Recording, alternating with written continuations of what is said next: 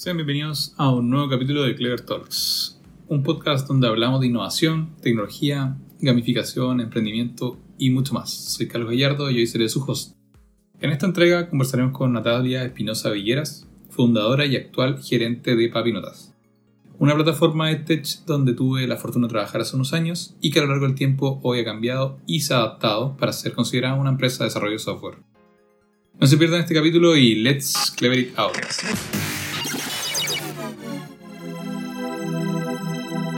Let's clever it out. This is Clever Talks podcast by Clever IT. Bueno, ¿cómo estás hoy día, el día de hoy, Natalia? Hola Carlos, súper bien, muy muy bien, ¿y tú? Súper, súper, súper. Aquí con harto calor, pero dándole. bueno, Natalia, eh, partiendo un poco, quería partir como desde el inicio, o sea, desde dónde nace Papinota y cuéntame un poco de lo que ha sido la experiencia. Eh, mira, bueno, desde dónde nace Papinota, yo creo que, bueno, a ver, partir con un emprendimiento es bien multisistémico. Yo creo que se conjugan varias cosas. Lo primero, el deseo que yo tenía desde chiquitita de emprender, ¿ya? Eso como que me marcó, no sé, 10 años. Te diría yo que ya le decía a mi papá que quería tener mi propia empresa. Y mi papá también era, tenía él su taller de lámpara, era un, un emprendedor, un, Un empresario, empresario, pequeño, tenía su pyme, pero tenía ese ejemplo. Entonces, yo creo que ese es como el germen de todo. Entonces yo tenía esa inquietud y, y creo que el, el punto de inflexión de Papinota en particular, porque yo antes de Papinota hice como otras cosas, vendí cuestiones. Claro, hay, hay un background bien importante tuyo que tuviste una pasada por el Ministerio de Educación, ¿o ¿no? Claro, sí, sí. Yo creo que lo otro que se conjuga con Papinota es mi vocación de, de, de educación.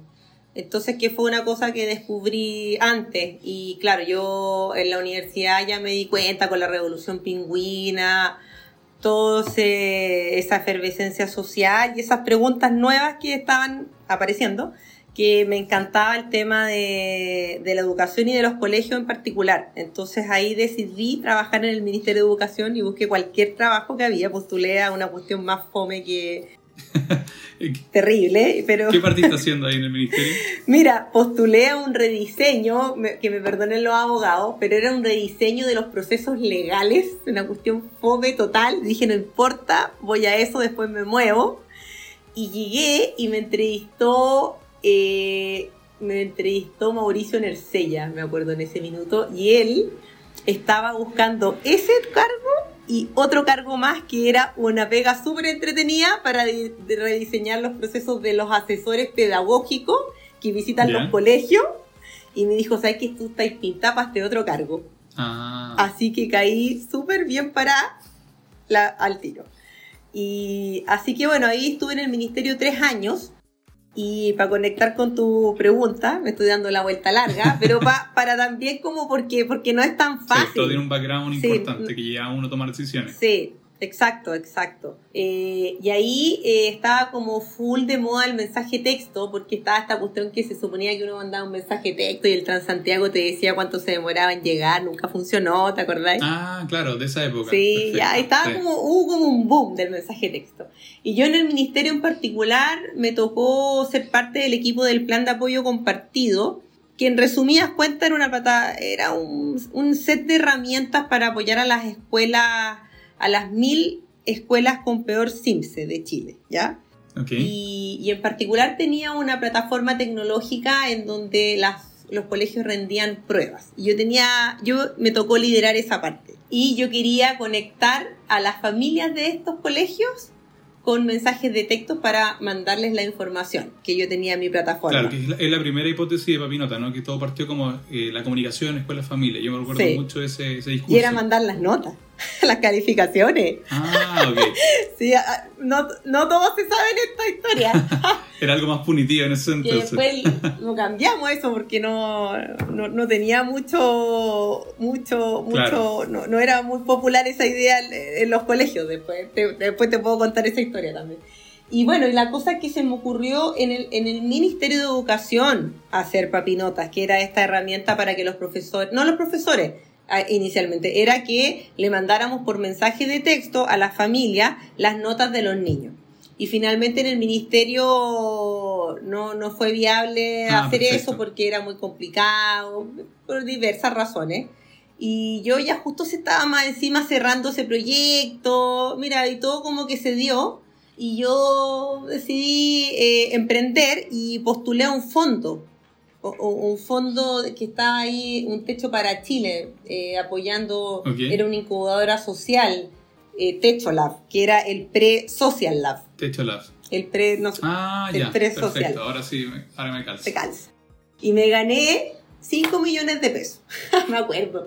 Y este, ¿sabéis que Eso fue como el empujoncito final.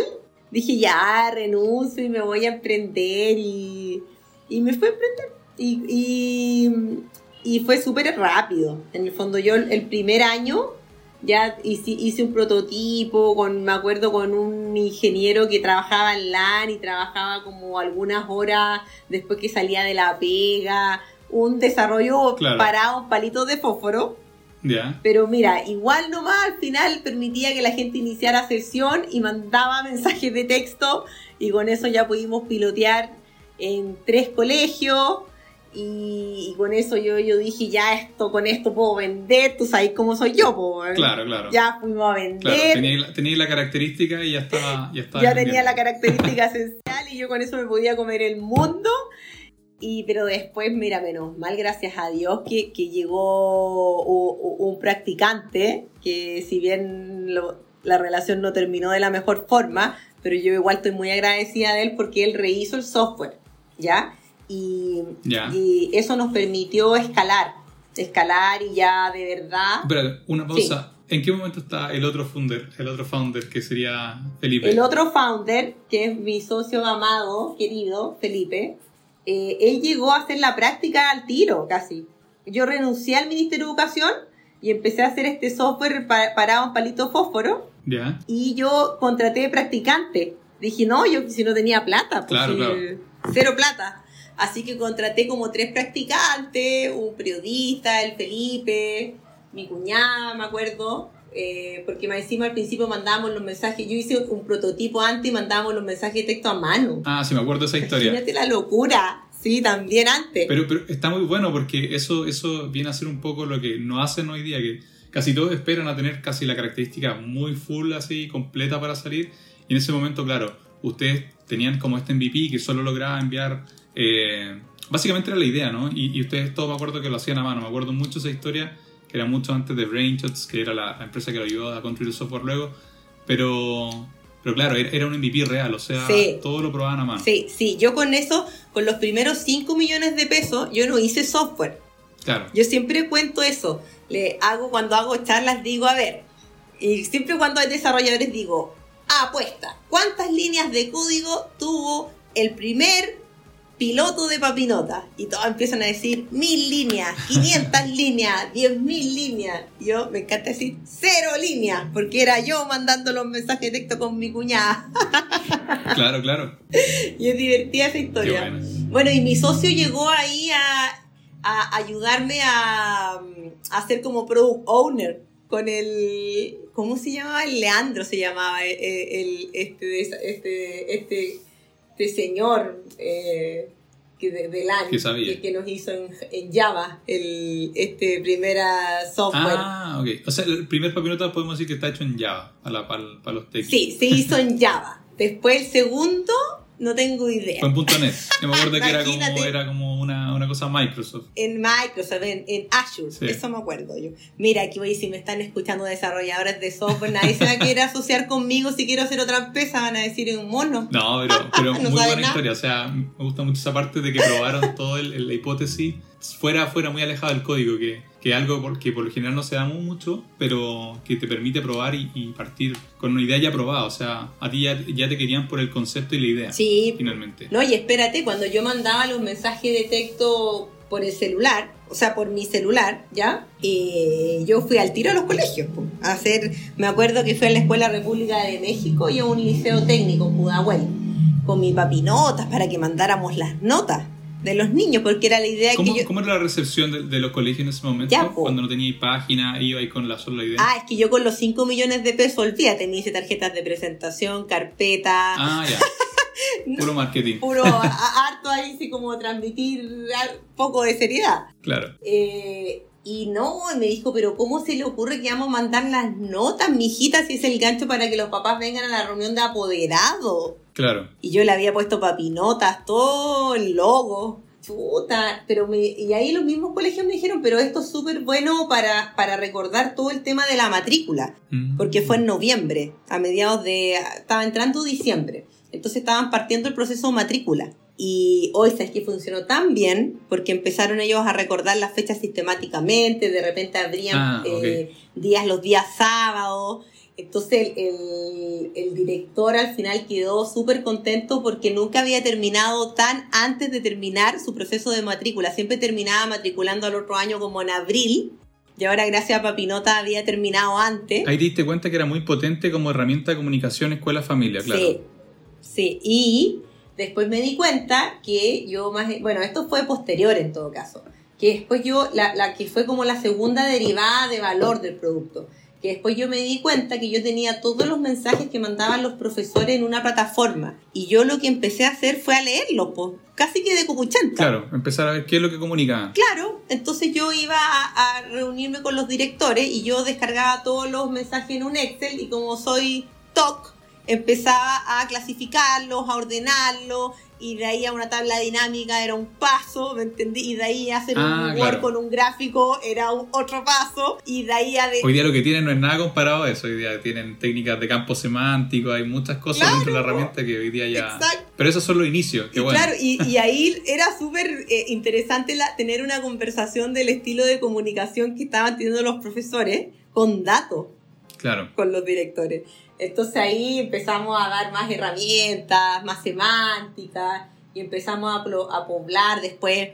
Es que ahí era súper entretenido porque ah, la comunicación da para Claro, dar... están en, el discovery del producto como así completo. O sea, empezaste a dar cuenta de todas estas características que tenía dentro de la plataforma y las características que podía eh, necesitar tu, tu, finalmente tu usuario claro, final. eran- programar. Ahí, ahí ya sabía que tu usuario final era el profesor, ¿no? Sí, sí, o sea, el, el- eso fue desde el principio muy claro. O sea, era el profesor, el inspector, el director.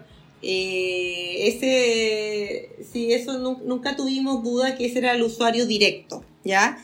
Y, y había como un beneficiario que eran las familias. Siempre lo hemos visto así nosotros. Entonces, Claro. no, súper entretenido. Después programamos programar mensajes para el futuro, por ejemplo, que dejaran programados sus mensajes. Después, no sé, en los diplomas, que fue un furor en su minuto, que se genera automática, ¿te acuerdas Ah, los verdad, me diplomas? bueno, que tú también nos ayudaste a programar, Carlos también Sí. fue... Ahí el contexto es que yo estuve trabajando, yo, claro, yo fui CTO, me acuerdo, pero cuando era una empresa mucho más pequeña, hoy día son cerca de 80, no sé. Cuando era como, yo me acuerdo que era la etapa un poquito más, más startup que la que tienen hoy día, hoy día ya es una empresa, una gran empresa, ¿no? Y nunca pudimos conservar lo de Extreme Programming. ¡Ah! de Carlos. Sí. No, pero en verdad fuiste tremendo aporte, Carlos. Nosotros siempre hemos querido que Carlos vuelva ¿ah? de, de la forma que sea a Papinotas, pero él está, ama demasiado ahora también ser emprendedor y, y- y lo entiendo. Sí, tenemos eso, pero, pero ahí yo siempre recuerdo con mucho cariño Papinota. De hecho, me gustó, me gustó mucho trabajar en Papinota porque lo que hacían era, era muy entretenido. O sea, Mm. se disfrutaba la construcción de productos y al final es un mundo. O sea, todo lo que tiene que ver con educación, todas las EdTech son. Hay, hay mucho para hacer. Entonces, los desafíos eran muy, muy interesantes. Sí, sigue siendo tan infinito. Eh, en en base a eso, ¿cómo ha sido la construcción del producto este último tiempo? Eh, ¿qué, ¿Qué desafíos han tenido en lo que es la construcción del producto? ¿Qué desafíos no hemos tenido? No, a ver, hoy muchos, muchos. A ver, lo primero que se me viene a la cabeza es la ambivalencia, por ponerle así, o la dicotomía entre dos fuerzas, a veces opuestas. Primero, el escenario competitivo y tu deseo de impacto. Ok. Porque a nosotros nos pasó algo bien particular, Claro. ¿ya? Eh, que a veces el mercado te exige hacer cosas para sobrevivir, ¿ya? nosotros nos pasó Claro. que eh, partimos con el módulo de comunicaciones, ¿ya? Y que fue una innovación, ¿qué quiere decir eso? Que no existía nada en el mercado. Claro, ustedes fueron los primeros. Fuimos los primeros, yo te diría que en el mundo, porque fue algo que no un chispazo, ¿me entendí? Entonces, fuimos varios años, eh, nosotros le decimos con mi socio el Bill Pap, jugando solo, ¿cierto? Súper tranquilito, Claro. eh, poniendo el precio nosotros, pero eso se acaba porque obviamente después te copian. Entonces a, a nosotros nos copiaron y quienes nos copiaron los software de gestión integral, que son una especie como DRP o para los que nos escuchan, que son software que tienen muchas herramientas, ¿ya? Eh, las notas, la matrícula, software súper completo libro de clase, libro de clase, etcétera. Y que agregaron esta pequeña cajita adicional. Entonces, nosotros Claro. finalmente, para no poder perder nuestros clientes, tuvimos que programar todo esto y que lo seguimos programando. Claro, el ecosistema finalmente. Claro, y, que todavía lo seguimos programando, que es mucho, mucho, mucho. Son, eh, son empresas que tenían 20 años de posicionamiento en el mercado.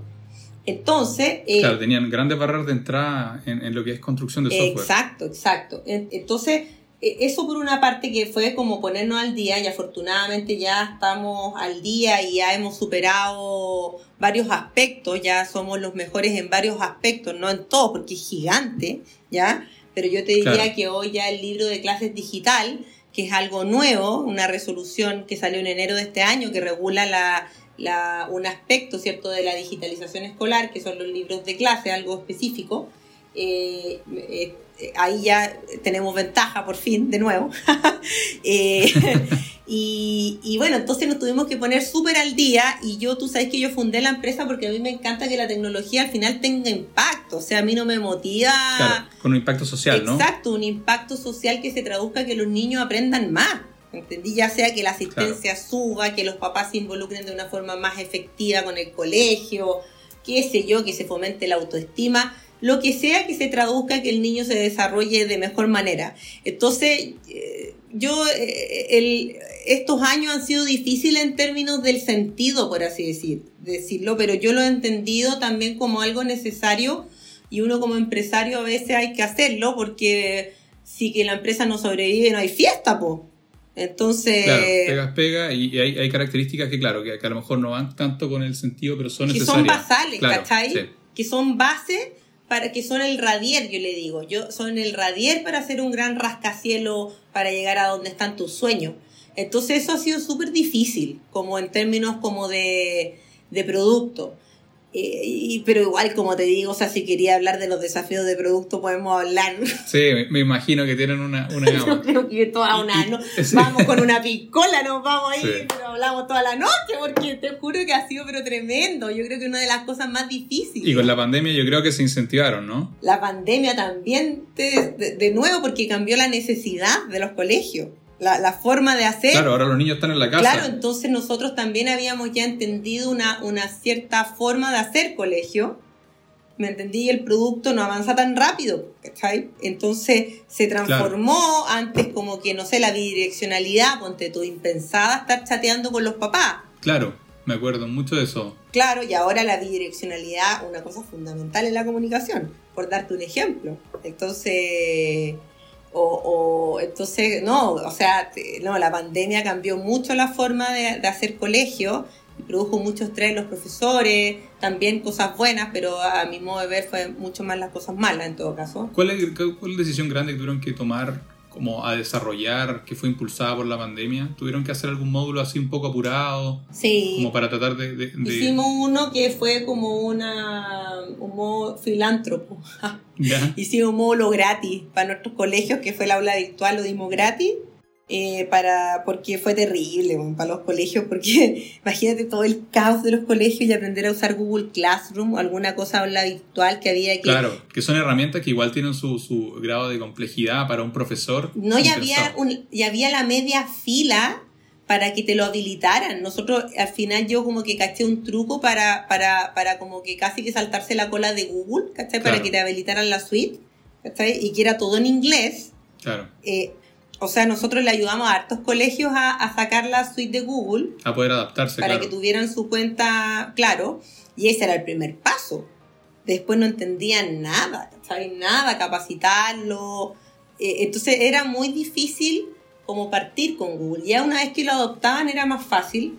Entonces nosotros lo que hicimos fue un módulo súper MVP que era como casi profesor inicia sesión, niño eh, ingresa con tus últimos cuatro dígitos del root, sube la clase, o sea, sube la tarea, el niño súper fácil, la descarga, como súper sencillo, lo básico que necesitaban, ¿cachai? Para, para que tuvieran orden. Para poder tener esta relación de, escuela que, que, antes tenían, claro. Claro, y que, y que además ya era parte del módulo Papinota, o sea, del software Papinota que ya sabían usar. Claro. Entonces es una caja más dentro de un software que ya te sabía y las otras cinco cajas. Entonces, eso fue, bueno, eso lo hicimos en, durante pandemia y también, bueno, lo otro que hicimos también fue incorporar WhatsApp.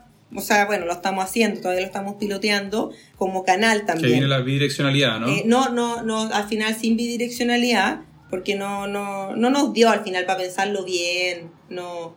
Pero igual incorporamos WhatsApp ahora, estamos viendo cómo funciona. No, no sé si, Claro, no hay hipótesis todavía de. Eh, porque igual tenemos la, porque tenemos la aplicación mobile y al final yo creo que eso es lo del futuro. ¿Cuántos productos tienen hoy día, más o menos? ¿O cuáles son los cuántos mantienen? Yo sé que ha, habido muchas, muchas versiones de Papinota. Hay una Fénix por ahí, hay hartas versiones de Papinota. Sí, nuestro Fénix. Sigue, bueno, sigue existiendo Fénix en todo. Fénix es la. Pero esas son las son versiones de lo mismo, en el fondo. Son program, que hemos programado lo mismo de nuevo con tecnologías más modernas. Claro, han, hecho avanzar la tecnología. Claro, sí. Eh, pero nosotros tenemos el módulo de comunicaciones que para los que nos escuchan permite mandar mensajes de textos.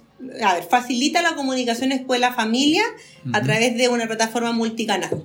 Pero es el que partió con mensaje de texto, pero usa la aplicación, usa el WhatsApp, usa el correo electrónico y el mensaje de texto, obviamente. Como omnicanalidad para, para llegar a comunicar. Exacto. Tenemos también eh, el módulo de asistencia, que es para subir la asistencia escolar. Tenemos también la plataforma de asistencia digital, que es esta plataforma que ha salido en las noticias, que los niños se ponen una, un chip en las mochilas, que es con tecnología RFID, que es la que usa la autopista, para que los que nos escuchan, es como, aunque suene horrible, es como un tag, de niño. me, acuerdo cuando estaban trabajando en el prototipo con, con Rodrigo eh, y lo encontraba un poco, claro, como, medio extraño, pero en fin, la tecnología era maravillosa. O sea, eh, se veía que están haciendo cosas brígidas. Cosas ahí al límite de, la frontera, pues la frontera. Ya tenemos eso. Y ahí también tenemos eh, varias funcionalidades que sirven para los atrasos.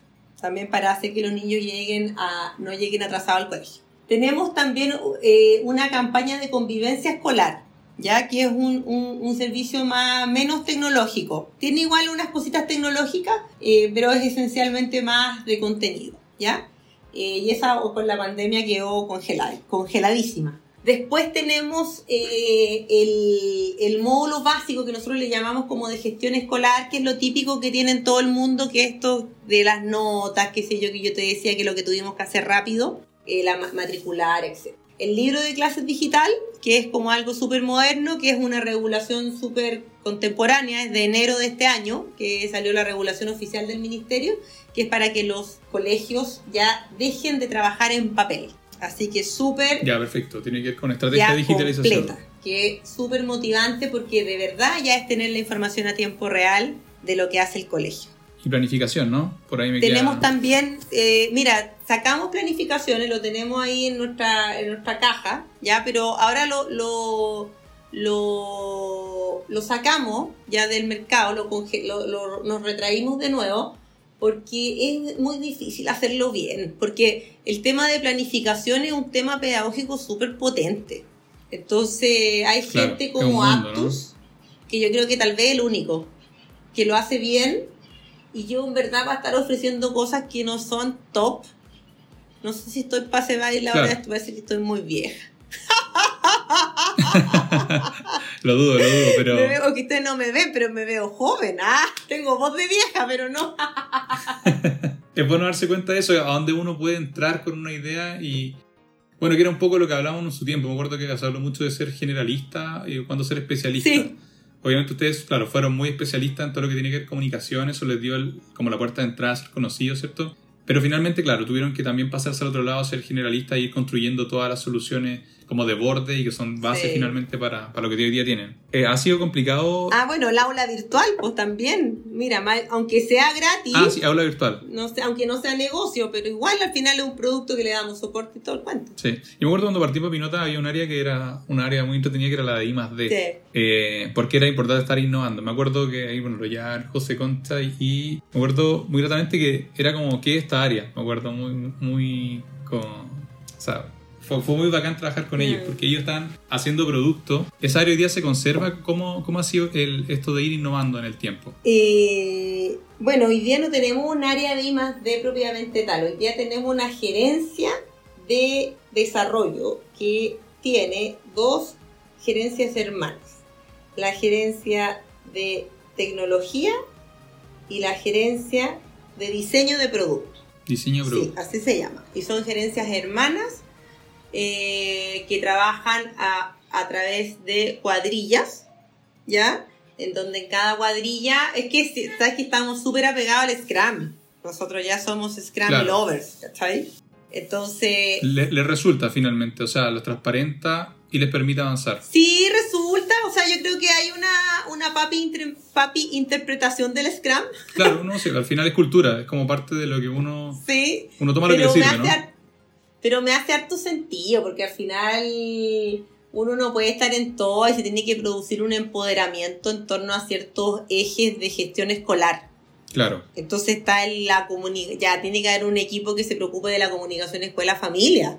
Si es que te importa que como empresa trabajar en esa línea. Que sea un ¿cachai? valor y sea una característica importante, claro, ustedes definieron una cuadrilla a ese, a ese punto particular. Exacto, entonces hoy día funcionamos así y yo creo que a nivel más de directorio es la definición de para dónde quieres apuntar, qué, qué, ejes quieres impactar, eso ya es más como de directorio, Eh, pero ya como ah, eh, la construcción más ya de detalle y que como roadmap específico, ya es- es bien es bien colaborativo, sí, porque mm, si bien la, las hay una cuadrilla como a cargo de, de, de liderarlo, eh, yo, yo veo y me gusta mucho que sea así como bien integrado con las áreas de postventa, tienen como los como, Claro, como los son equipos stakeholders. integrados finalmente, Sí, son equipos claro. súper integrados. Entonces no es como que igual era como el espíritu, si te acuerdas del equipo de I+D, ¿te acuerdas que hacíamos estas reuniones donde llamábamos a todos Claro. y hacíamos hacían- priorizaciones sí. colectivas? Es lo mismo. Hacían A-B testing también, me acuerdo que iban mucho terreno también a probar la idea como cuando te- porque ustedes tienen bastantes colegios ya y me acuerdo que en ese tiempo tenían varios early adopters, o sea, ustedes, ustedes sabían con quién probar las características, Sí. que es muy importante cuando estés construyendo productos. ¿Sabéis cuándo ir como a, a probar con los usuarios que finalmente son los que le sacan provecho a la plataforma? Sí, como tu usuario. es súper importante como, como ir a terreno, súper importante, sí. Así que así como que lo, así lo hacemos, oye. Sí. Perfecto. En cuanto a que hoy día ya- ya son referentes y, y se- y son, son una empresa de software reconocida, ¿cómo ha sido eh, abordar la cultura? Que una de las cosas que cuando uno va creciendo, eh, también teniendo esto, ah, bueno, a la gente que trabaja en informática, tenéis como de todos los estilos dentro de la empresa. Eh, obviamente son equipos integrados, pero ¿cómo ha sido llevar la cultura más aún ahora también con lo que es pandemia? que es como... Porque me acuerdo, ustedes partieron en Miguel Claro, hoy día están en Los Conquistadores, tienen una gran oficina, muy, muy bonita. Hoy partimos, no partimos, Miguel, claro, partimos en Ah, sí, la la tarde con la Alameda. Sí, sí, sí. De hecho, ni siquiera partimos ahí, ¿sabes dónde partimos? En la calle Nueva York, ah, en una oficina, sí, en una oficina que nos prestó Social Lab. Claro. Bueno, ni siquiera una oficina que nos prestó, una oficina que nos tomamos. Porque teníamos un mesón y metíamos tanta bulla que nos dijeron, ya saben qué, váyanse a una oficina. ¿Cómo ha sido la transición desde, desde esa oficina hasta que ahora tienen su, su oficina ahí bonita? Eh, ha sido un cambio muchas veces, ¿no? Sí, a ver, eh, no ha sido fácil, oye, si te soy honesta, porque han, han habido hartos quieres, porque yo creo que también como bien ligado a mi propia como inmadurez, porque yo Papinota fue mi primera empresa, yo no quebré antes, Claro. nada, ¿cachai? Fue... Y eh, mi primera empresa se convirtió en una gran, em- bueno, una mediana empresa, no una gran empresa, una mediana empresa. Entonces, mm, al principio yo igual estaba como bien confundida, Claro. ¿ya? Eh, de que yo pensaba que era como una familia, ¿ya? No quiero que me malinterprete si algún papinotero lo escucha esto, ¿ya? Pero, pero igual una empresa no es una familia, Y si, la- y si uno entiende una empresa como una familia, la familia tiene una, una, una característica de incondicionalidad. Uno con su Exacto. hijo es incondicional. weón. Tu hijo se puede mandar mil cagadas y, y no lo va a echar desde de tu casa. Bueno, han habido casos, pero ya. Bueno, pero en todos los casos, pero, pero hay mucha más tolerancia, claro. pero hay una tolerancia, ¿cierto? No, no, no es lo mismo. Entonces, ese como que yo te diría que fue el primer quiebre cultural. Claro. De, de, de como entender que no era una familia, pero era una empresa. También la cultura, lo otro que pasó con Papinota fue, te voy dando como cierta idea, tal vez después lo podamos hilar. Lo, lo otro que pasó, que la cultura obviamente va también con el escenario competitivo. Nosotros antes estábamos en este mundo Vilcipap, Claro, entonces, cuando una empresa tiene harta plata y harto margen, es otro el baile que cuando los márgenes son más estrechos. claro. Entonces, también ahí hubo, también hubo una adaptación cultural que, que hacer. Entonces, también ahí hubo esta, esta también hubo una, ahí ha habido una tensión eh, y una adaptación que hacer. Eh, otra cosa que pasó también, que, que no es fácil de hacer, es como la construcción de capas de liderazgo para ir sosteniendo Claro, una empresa estructura. que va aumentando en número. Sí, Porque antes éramos nueve, entonces a- yo hablaba con todo el mundo y ponte tú, no sé, porque la gente estuviera conectada. te daba el tiempo, ¿no? Claro. Claro, es que no era mucho tiempo, porque yo estaba ahí, yo, tú sabes que yo, por mis poros sale el propósito de la empresa, porque me encanta la educación. Exacto. Por ejemplo, era súper fácil que la gente estuviera conectada con el propósito, con la visión de por qué estamos haciendo lo que estamos haciendo, bla, bla, bla. Pero después cuando tú son 60 personas, eh, te soy honesta, a veces no me sé los nombres de todos, ¿cachai? No he hablado con gente, no sé, ay, esta persona qué hace cuando llegó. Claro. Entonces, y ahí es súper clave estas capas de liderazgo intermedio. Y yo no era tan consciente de lo, de lo relevante que son estas personas. Entonces tú tienes que invertir mucho, no solamente, o sea, es, tienes que invertir mucho en las personas también. No Claro. solamente en la estrategia, en el producto. Tú sabes que yo Pues soy una persona que me final Eso encanta. repercute, claro, repercute, todo eso repercute en el producto. Más, por ejemplo, en, en la, en la gente que está dedicada a construcción de productos. Exacto. Entonces yo soy una persona que mi naturaleza es, no, no, no sé si es hacia la, a la construcción de personas. Tú me conocí, a mí me encanta ir a vender, a mí me encanta pensar vista, me encanta pensar cómo tiene que funcionar un algoritmo. Eh, soy súper Claro. técnica y ahora, bueno, entendí que si me gustaba la posición que estaba en la empresa, tenía que también dedicarme mucho a las personas. Entonces, ha sido como bien súper, todo eso es como cultural y, y al final como que lo que más rescato de Papinota es que todos estos batatazos que han ido llegando han forjado una cultura de gran adaptación.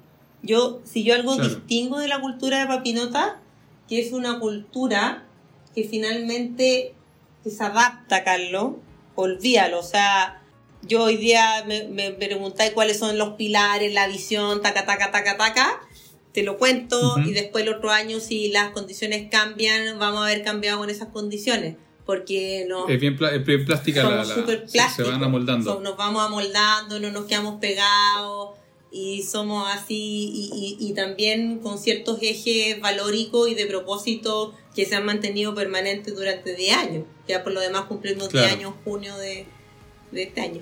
Eso, tienen 10 años ya, ya son, Sí. han estado ya harto rato ya, tienen harto aire. ¿Cómo está? No nos hemos muerto. ¡Ah! Eso es bueno, o sea, habla de que el producto es bueno y lo que están haciendo tiene propósito. Una consulta, ¿cómo, cómo, le- cómo han, han abordado lo que tiene que ver con una cosa muy importante que está muy, muy en boga, que es que- la escasez de talento?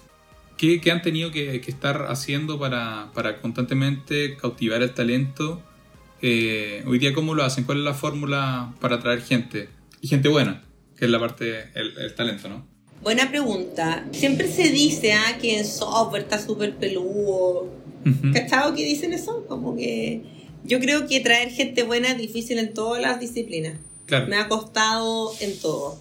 No ha sido fácil ni en lo desde comercial, buenos vendedores hasta lo que son buenos programadores. sí, ni en postventa, ni en administración, ni en diseño de producto, ni lógicamente tecnología, ni en operaciones, ni en soporte. Así que si me falta un área, así que si me está escuchando algún papinotero, quiero decir que todos los que están independientes del área son secos. Esto es lo primero, porque es verdad, lo siento, sí, ha sido súper difícil. Claro. Eh, a ver, yo creo que tener talento se divide en dos cosas. Primero, encontrarlo y después retenerlo. Entonces, para encontrarlo, tienes que eh, tener buenos procesos de selección Claro. y de, re- y de reclutamiento. Y puede sonar súper fácil, ¿ah? Pero es que es súper difícil. Sí, obvio. Entonces uno como founder, gerente general, qué sé yo, hay que dedicarle un montón de tiempo a eso y cabeza, y pensar procesos, y pensar buenas preguntas. Que estar muy involucrado en el proceso de, de selección. Exacto, y tener súper ahí, claro, y exacto, muy ahí mucha cabeza, hay harta energía dedicada en eso. Y lo otro que tiene que ver con la retención. Y la retención La tiene retención del talento. la retención del talento. Y ahí hay hartas cosas importantes. O sea, es, es nuevamente algo súper holístico. O sea, hay cosas como evidentes, primero que son las lucas de la gente. El salario, Obvio, el mercado. El mercado, etcétera. Tienes también otra cosa que tiene que ver con la con, con el reconocimiento y la justicia, que la gente siente que si lo está haciendo bien vaya ascendiendo y que si yo lo estoy haciendo mejor que tú, entonces haya un trato justo en la empresa. Tiene que ver mucho con la comparación también. Como que. Claro. Y eso es- es súper desafiante porque finalmente la gente igual se termina comparando una gerencia con otra. ¿Cachai? Como que. Y ahí, mientras más políticas de transparencia tienes, es mejor, pero es súper difícil porque es súper difícil tener criterios objetivos. Entonces, pero hay, Claro. que, hay que tratar de ir avanzando en esa dirección, yo siento, poco a poco que sea. También lo otro que a nosotros nos juega súper a favor es que la empresa genuinamente trabaja para que el mundo sea mejor. Yo ese, para eso yo me levanto. Claro, tiene algo, un componente social importante, eso- claro. es escaso, porque tú ves que Facebook, caleta de empresas al final son, y bueno, si me escucha Facebook me encuentro nefasta, nefasta, son empresas nefastas, encuentro que, mira, Instagram, Instagram por último ya ayuda a las pymes a vender, pero igual el nivel de procrastinación que hay y la gente al final se va de sí mismo, promueve el exitismo, vidas vacías, amigos falsos. Yo soy súper crítica de la tecnología moderna y encuentro que va a evolucionar a va a evolucionar de- está- es- todo es una explosión muy moderna entonces está desregulado igual que en un minuto como la comida chatarra me entendís que Claro. hay una pero ya va a llegar el minuto en que vamos a, a- a- a generar más conciencia y a cuidarnos de estas cosas ¿cachai? porque se trata de que nos ayuden a ser mejores personas entonces afortunadamente Papinotas tiene una cosa súper bacán ¿cachai? bacán en su ADN y eso ayuda a traer talento porque a quien no le gusta finalmente trabajar para que eh, los niños, ¿cierto? Eh, sean mejores, ¿cachai? Eh, eh, Claro. es súper gratificante y todos los días tenemos ejemplos de esos testimonios de directores, testimonios de niños, testimonios de profe, que le ahorraste el tiempo, que llegó un papinota y no sé, Claro. me regalaron un colchón porque, me- no sé, el papá se enteró que el niño dio una excelente disertación, qué sé yo. ¿cachai? Entonces, tenemos el propósito. Claro, hay muchas muchas historias bonitas y casos de éxito que, que promueven finalmente a que los mismos colaboradores se sientan dentro como el buque, ¿no? Que, que nosotros Sí, estamos po. creando este producto que, que logra transformar. Aportar tanto. Perfecto. Y, y qué más de la retención del talento, yo creo que, y lo que lo, lo primero que tú preguntabas, es la cultura pues, de trabajo, yo creo que también que la gente se sienta que influye, Claro. el empoderamiento es importante, ¿Hoy día están remotos? ¿Cómo, cómo lo hacen hoy día con, con todo lo que Estamos 100% remoto, ah, tenemos también súper buenas políticas de vacaciones. Mira, yo ya perdí la cuenta de cuántos días hay de vacaciones, pero creo que como 50. Entonces tenemos caleta de días de vacaciones en Papinota. Buenísimo. Y, y, la, y la oficina es como, está como para los que quieran ir, ¿no? Cuando uno quiere como ir a trabajar la oficina, está disponible. Hoy día la oficina está desierta, no va nadie. Ya, Así que eh, la estamos subarrendando a otras empresas también. ya. Así que, mm, mira, está todo el mundo, es que nosotros igual antes ya estábamos medio remoto, incluso antes de la pandemia, porque es como que en el mundo del... Sí, si al final la pandemia lo aceleró nomás. Sí, porque Sí. en el mundo del software igual era como ya medio que nos estaban como imponiéndonos los desarrolladores, ¿cachai? Yo como que me resistía. Claro, y hoy día con la, con la pandemia eso ya es como una ley, ¿no? Sí, Así como, como- trabajamos de la casa. Sí, más encima que hay gente que ahora se a vivir al sur y que yo, ¿sabes qué? Te juro que si yo no tuviera a mi hijo acá en un colegio, también estaría trabajando Claro. desde Coyhaique, no sé. Me encuentro que es una tontera quedarse en Santiago. Es calidad de vida finalmente, claro. Obvio. sí. Y, la, y la centralización que tenemos acá es, es horrible. realmente. Entonces, si lo pueden hacer los papinoteros, chao. O sea, yo feliz que trabajen desde la playa. No. Trabajan más contentos, así que buenísimo. Sí, entonces, ¿qué es? No afecta en nada. O sea, no, a ver, sí afecta, sí afecta. ¿Por qué afecta? Afecta un poquito, porque de partida uno no sabe cuánto mide la gente. ¡Ah! porque uno no sabe ahora cuántos miderá Sí, un sí. metro sesenta o un metro ochenta. Pero, eh, sí, no sé, por ejemplo, el viernes hicimos el paseo de la empresa anual. ¿Ya? Y fue rico igual compartir, bailar, vernos. Y les pasó eso mucho que, bueno, cuando partió la pandemia eran, obviamente tenían, tenían un tamaño empresa y bueno, han crecido. Y les pasó eso de que había gente que realmente no las conocían Sí, po. físicamente. Sí, de hecho hay, hay un chico que es de Quito ¿Ya? y todavía no lo conocemos presencial. sí, el José. Así que... La expansión, eso ya le está tocando. ah, ¿Viste? Hay que conseguir talento del otro lado también. Expandir un poco. Sí, pues, también eso es lo bueno de lo virtual, pues, de que la empresa sea virtual. Entonces, o sea, remoto. Eh, entonces, no, igual es rico. O sea, hay una cosa. Hay una cosa también en lo presencial, ¿ah? Que, Sí. que- De repente hay actividades es que, que se favorecen cuando uno Hay que está hacer. En una, en, una, en una sala de reunión, salen cosas más naturales. Igual como que eso Sí. es verdad. Yo creo que igual hay que hacer cosas, ¿ah? Nosotros igual estamos, ya nos pasamos a remoto, pero estamos ahora diseñando un plan de, de mm, un esquema eh, planificado de cosas presenciales para que la gente sepa y se planifique, porque obviamente hay que planificar viaje y cosas. Claro, exacto. Pero sí, para verse. Perfecto. Oye, retomando un poco lo que es producto, ¿qué se viene este año, eh, este año nuevo para Papinota? ¿Cuál es la característica? ¿Qué, ¿Qué van a perseguir este año como objetivo? Bueno, eso es 100% confidencial. Me imagino que sí, o sea, las características nuevas no, no creo que las vayan a decir. Pero mira, obviamente vamos a seguir en la senda de lo que estamos haciendo, ¿ya? Y eh, obviamente que eh, nuestro foco, sí, Carlos, es la calidad. Ya, O sea, para nosotros, eh, eh, ese es nuestro compromiso. Eh, nuestro eslogan es menos es más. perfecto. Así que si nuestros colegios también nos están escuchando, como nuestro compromiso es primero ustedes lo que usan, que lo que tienen con nosotros lo satisfaga enormemente Cuidar lo que y tenemos. después andar pensando otras cosas. Sí, sí, de todas maneras. Así que Van a mejorar sobre las mismas que no- características que hoy día tienen dentro del producto. sí, sí, sí, sí. Eso siento que ese es nuestro es nuestra senda, esta- esa es nuestra senda de aporte al sistema. Ya, perfecto. Si hay otros que quieran como hacer nuevas cosas, etcétera, bacán, bacán por ellos. Sí. No, bacán por ellos también, qué rico, ¿cachai? Como que si todo, que todo sume.